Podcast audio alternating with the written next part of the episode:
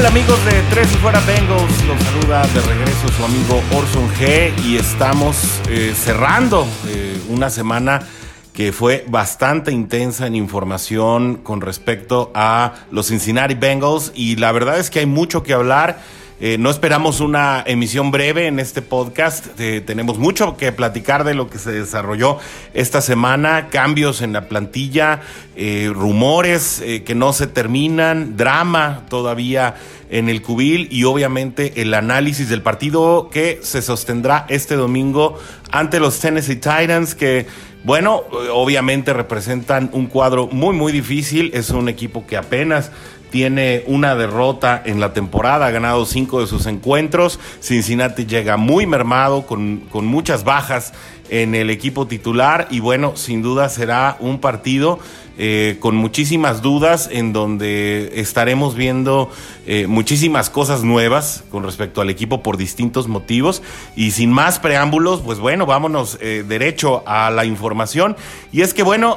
se acabó la novela Carlos Dunlap finalmente fue cambiado a los Seattle Seahawks por eh, una selección de séptima ronda y el centro BJ Finney que llega a Cincinnati también a una escuadra en muchas necesidades de tener o de completar eh, elementos para una línea ofensiva en la que muchos elementos, eh, además de las dificultades que estaban viviendo eh, en, en, el desarrollo de la temporada, pues también las lesiones han hecho presa de este equipo y sin duda la llegada de Finney va a ser un pues un aliciente, va a ser sin duda eh, una buena noticia en cuanto a números, en cuanto a personal para las filas de la línea ofensiva, que eh, si recuerdan la semana pasada en el partido ante Cleveland, pues prácticamente se quedó sin reservas. Es decir, los cinco integrantes de la línea ofensiva que finalizaron el juego eran ya los únicos disponibles en el juego y eso sin duda puso a más de uno con los cabellos de punta. Se acabó la novela de Carlos Dunlap, pero no se acabaron los rumores. Durante la semana el, padre de Carlos Dunlap, Carlos Dunlap Sr., estuvo hablando con uno de los eh, reporteros locales que mejor cubren la fuente de los Bengales de Cincinnati, que es John Sheeran. Y sí estuvo hablando de unas situaciones que ah, obviamente no pasaron a la prensa por parte de la organización, y es que aparentemente no hay muy buena comunicación entre Luan Arumo, específicamente hablando del coordinador defensivo, con la plantilla en general, especialmente con jugadores que ya tenían larga trayectoria en el equipo. Y esto fue el caso de Dunlap, que si bien no estaba muy conforme con los planteamientos estratégicos a la defensiva, eh, pues eh, comenzó a frustrarse porque su voz no era tomada en cuenta para eh, obviamente hablar un poco de los planteamientos y esta situación llevó a fricciones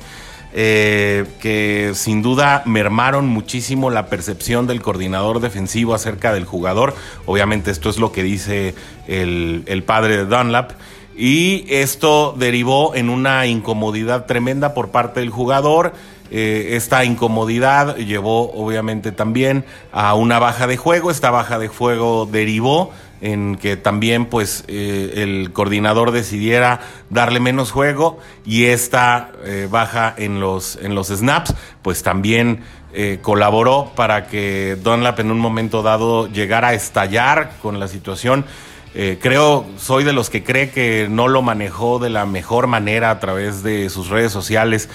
publicando temas pues que son de vestidor y, y hablando un poco de más, incluso exacerbándose creo que todos lo vimos al final del partido contra Cleveland, eh, explotó ahí en la, en, la, en, la banca y esta situación pues derivó en lo que ya sabemos. Finalmente el staff de cocheo convenció a la gerencia que había pues recientemente renovado a un jugador valioso que durante nueve años le había dado eh, importantes victorias y satisfacciones a la franquicia y que pues todos creemos que al principio de la temporada pues no estaba en planes de, salida ni de deshacerse de él ni de cambio ni nada parecido a lo que sucedió. Sin embargo, bueno, eh, finalmente se llegó a, a esa conclusión en la que incluso el jugador aceptó que no se le pagara una parte de su contrato eh, con tal de que lo pudieran cambiar a un equipo, según palabras de él mismo, con aspiraciones. Y bueno, pues parece que llegó a uno de los eh, mejores lugares en los que se podía llegar en este momento en la liga. Eh, sin duda, Seattle es un equipo contendiente, es un equipo que aprovechará mucho las habilidades de Dunlap y si él regresa al nivel que se le vio en otros años en Cincinnati, será una adición valiosa para el equipo al lado. Y no se acabaron ahí los rumores porque, bueno, todavía hoy, mientras grabamos esta emisión, John Ross también está insistiendo mucho en su situación. Eh, pues eh, en, el, en el equipo en la que no se le está dando juego, prácticamente incluso no se le está viendo en las prácticas. Eh, es una situación también bastante complicada de inconformidad con los planteamientos, con, con la manera en que se les alinea. Y John Ross está muy, muy insistente, eh, tanto con la organización como hacia afuera, tal vez no con el manejo de Dunlap, tal vez un poco más discreto, eh, sin embargo sí, sí siendo eh, bastante frontal en que él ya pues quisiera deshacerse del pasado con Cincinnati y buscar su futuro en otro lado. ¿Cuáles son las llegadas para Cincinnati?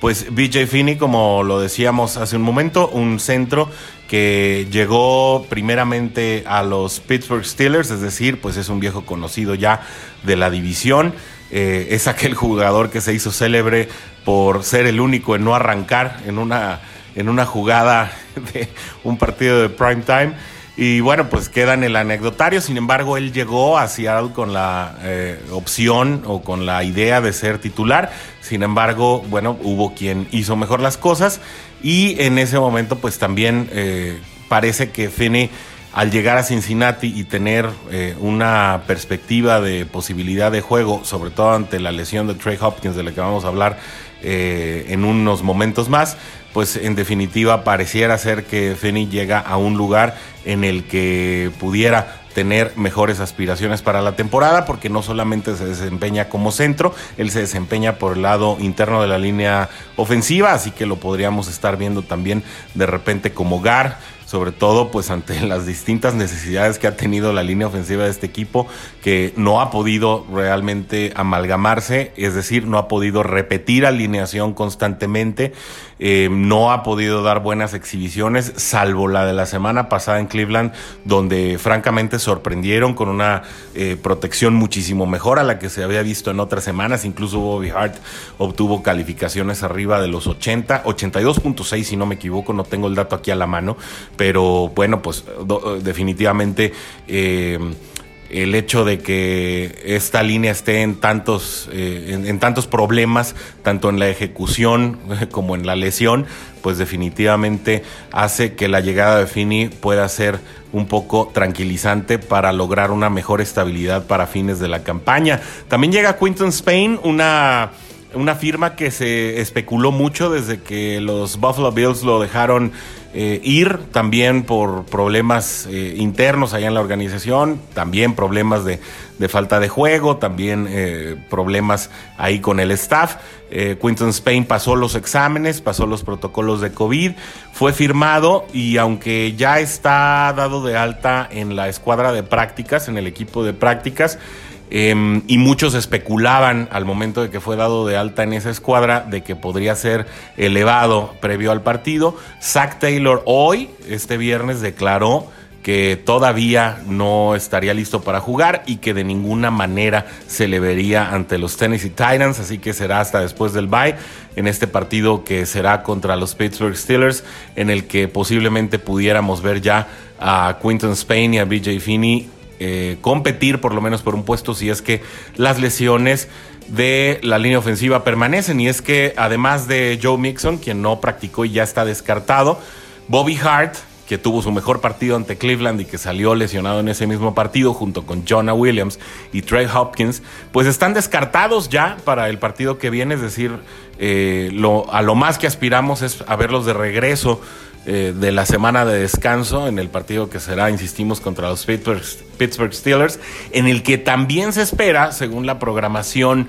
eh, que se originó eh, a partir de su lesión en la semana 1, que regresara Xavier Suafilo. Entonces, si esto sucede así y en el desarrollo de la semana de descanso de Cincinnati empiezan a regresar estos elementos junto con las adiciones de Finney Spain,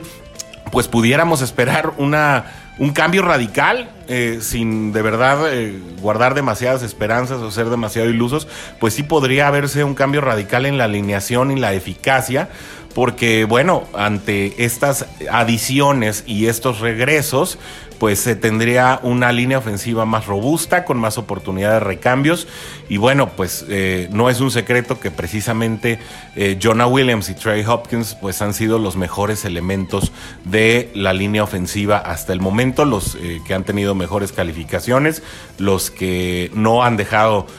mayormente solo a Joe Burrow en la línea de batalla. Y bueno, si esto sucede así, podríamos tener o estar a la expectativa de una línea ofensiva más competitiva, pero insisto, no contra Tennessee, sino ya en el regreso contra Pittsburgh, porque no debemos olvidar que después de este partido eh, Cincinnati descansará una semana y eso pues son buenas noticias para preparar un juego que se antoja muy difícil dentro de la división contra un equipo que además está jugando bastante, bastante bien. ¿Quién más regresa? Eh, Mike Daniels ya participó eh, de manera completa en las prácticas, ya había visto acción la semana pasada. Gino Atkins también estuvo practicando por completo, así que bueno, es muy seguro que los veamos en la línea defensiva eh, este domingo, tratando de ejercer algo de presión sobre Ryan Tannehill. Y eh, William Jackson también regresa, que se le extrañó demasiado entre Cleveland, de hecho se notó mucho su ausencia, sin duda él es el, esquinero que mejor se ha desempeñado dentro del equipo que ha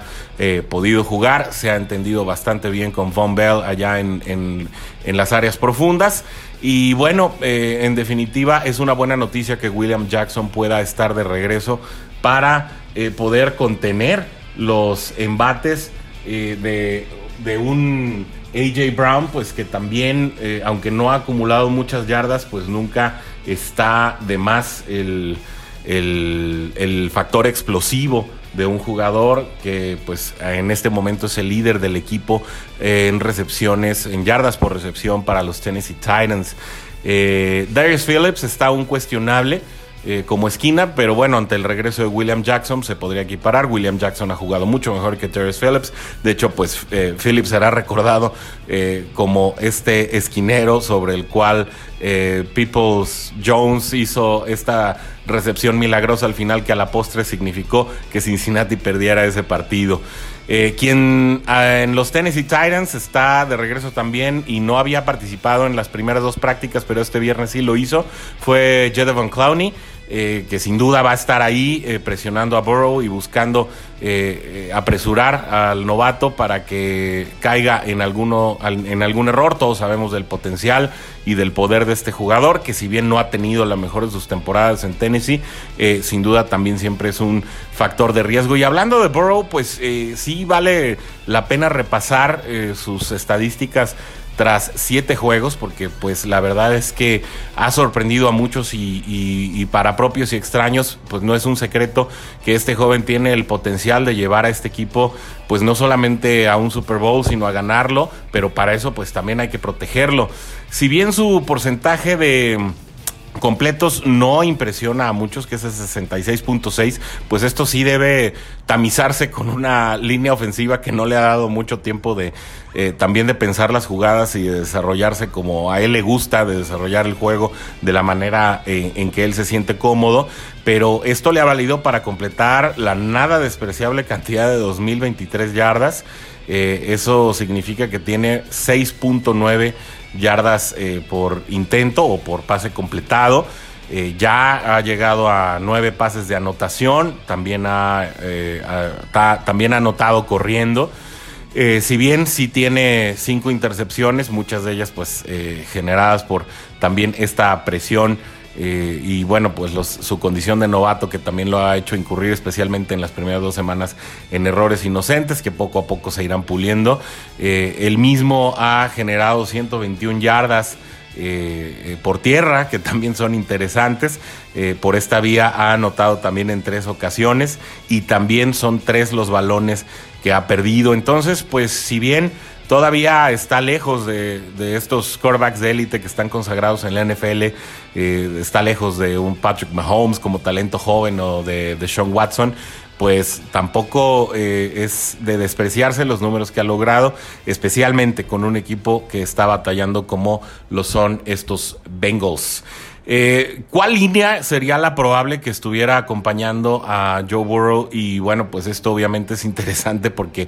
eh, si bien Hakim Adeniji, que va a estar jugando probablemente como tackle izquierdo, pues ha recibido buenos elogios esta semana por su desempeño en las prácticas. Eh, las jugadas que se le, los snaps que se le han visto en, en, los partidos en los que ha tenido oportunidad de entrar, pues todavía, eh, todavía se le nota esa condición de novato, todavía es doblegado fácilmente, de repente cae en los señuelos eh, de manera inocente. Entonces, bueno, pues hay que cuidar muy bien ese lado izquierdo, donde su gar será Michael Jordan, que sabemos que juega mucho mejor del lado derecho. También, pues él es un elemento de segundo año. Entonces, pues prácticamente mucha novatez en, la, en esta línea frontal de, los bengalíes Cincinnati por el lado izquierdo, que sabemos es el lado ciego, el que normalmente le trae eh, más problemas al coreback y donde normalmente se encuentran los mejores elementos cuando el coreback es derecho. ¿Quién estará centrando? Billy Price, que pues siempre sabemos que no es un mal elemento, pero es un poco inconstante y esa falta de confiabilidad pues siempre trae dudas y, y el error en el momento clave eh, pudiera ser eh, presa de este joven que también, bueno, ni tan joven porque está en su, en su quinto año, si no me equivoco, eh, pero bueno, esta, esta inconstancia también en un momento dado pues puede ser factor para que las ofensivas no se consoliden. Por el lado derecho está Alex Redmond, que el partido pasado fue muy discreto, lo cual pues es eh, un elemento a resaltar porque cuando no se oye mucho de un liniero ofensivo es que se está haciendo el trabajo con efectividad. Eh, en el tackle derecho, muy probablemente veamos a Fred Johnson, que también, eh, si bien tiene la corpulencia adecuada y es un elemento un poco más experimentado, eh, pues también la constancia es uno de sus talones de Aquiles. Así que eh, estaremos viendo a una serie de elementos que no están todavía tan afianzados, tan afirmados en sus posiciones, jugando por primera vez juntos. Sin embargo, bueno, pues es esta la alineación que cerró el partido contra Cleveland y no mostró malas cosas. Así que bueno, esperemos que después de estos días eh, juntos se pueda eh, lograr un esquema que le dé mejor protección al novato Joe Burrow.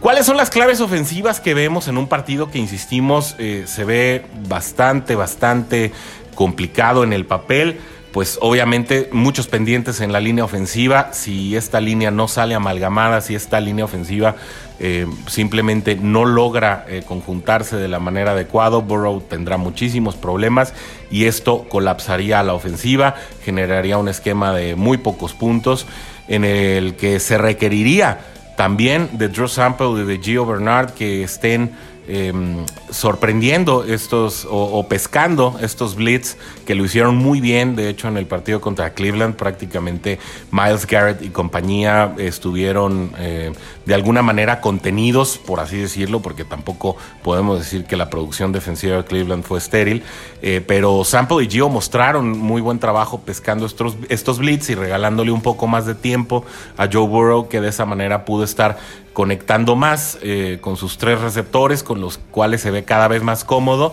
que son en primera instancia AJ Green, Tyler Boyd y T. Higgins, a los cuales ha estado conectando muy muy bien, sobre todo en, trayectorias interiores a las 20 yardas. Eh, de esta manera, si se logra eh, conectar pases atrás de Jayon Brown, que además es el líder tacleador de los Tennessee Titans. Eh, si logran ganarle la espalda a este cuerpo de backers, se pudieran estar generando una cantidad interesante de yardas después de la, después de la recepción, ya que, bueno, la defensiva contra el pase de, Tennessee no es eh, bastante, bastante eficaz, de hecho es la número 21 de la liga y esto en gran parte se debe no tanto a la, no tanto al, al perímetro, sino a la línea defensiva Entonces, si se logra contener esa línea defensiva y se logra llegar al,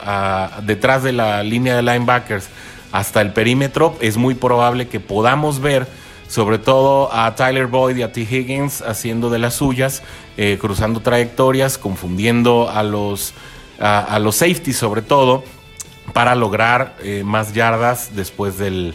después de la recepción y esa podría ser una manera en la que Cincinnati pudiera estar aprovechando debilidades a la, a la defensiva de Tennessee, que es mucho mejor defendiendo la carrera. Es la defensiva número 9 contra la carrera, pero bueno, pues también pensando que será Gio Bernard eh, y Samaje Perrine los que van a estar corriendo, pues no se esperan tampoco demasiadas jugadas por tierra. Sin embargo, sí pasa un efecto eh, o ha sucedido que cuando Mixon no juega, los packs defensivos son un poco más abiertos y eso posiblemente generaría más oportunidades de huecos para que Bernard pudiera estar aprovechando esos huecos que se generan entre gares y tacles y que en un momento dado se pudieran generar un par de, de, jugadas interesantes por tierra. Sin embargo, creo que será la creatividad, esa creatividad que vimos por momentos ante Cleveland y que le ha funcionado bien también en otros partidos a Cincinnati, la que en un momento dado pudiera ser una clave ofensiva para llevarse el encuentro.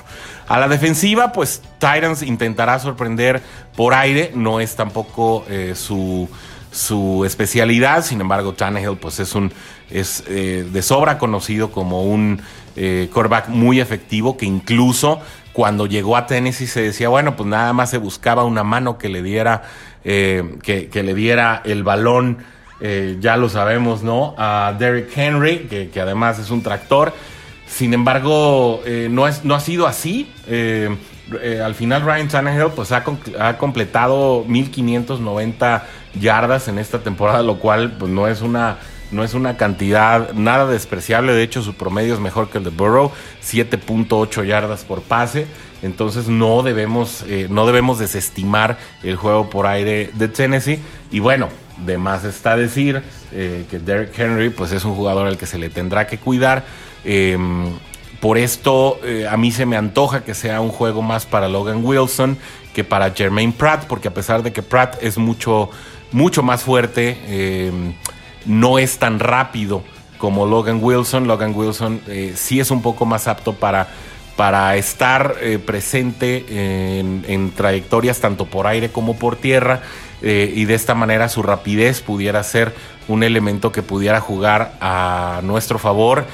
o, que pudiera lograr contener un poco más, estar más presente sobre todo donde se encuentra el balón en un partido de esta naturaleza. Para ello, Josh Bynes tendría que salir también muy conectado. La verdad es que es, ha sido muy intermitente este linebacker. En partidos ha salido jugando muy bien contra Los Ángeles. En la jornada uno jugó excepcionalmente. Muy conectado con Jermaine Pratt, que son eh, los linebackers titulares por lo regular.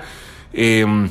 sin embargo, si Bynes no tiene un buen juego desde el inicio, a mí me gustaría más que Logan Wilson y Jermaine Pratt estuvieran eh, teniendo más oportunidades de hacer snap juntos. Son jugadores jóvenes, eh, de características muy diferentes, ¿no? Eh, Pratt mucho más fuerte, Wilson, como le decíamos, mucho más rápido, con mucho awareness,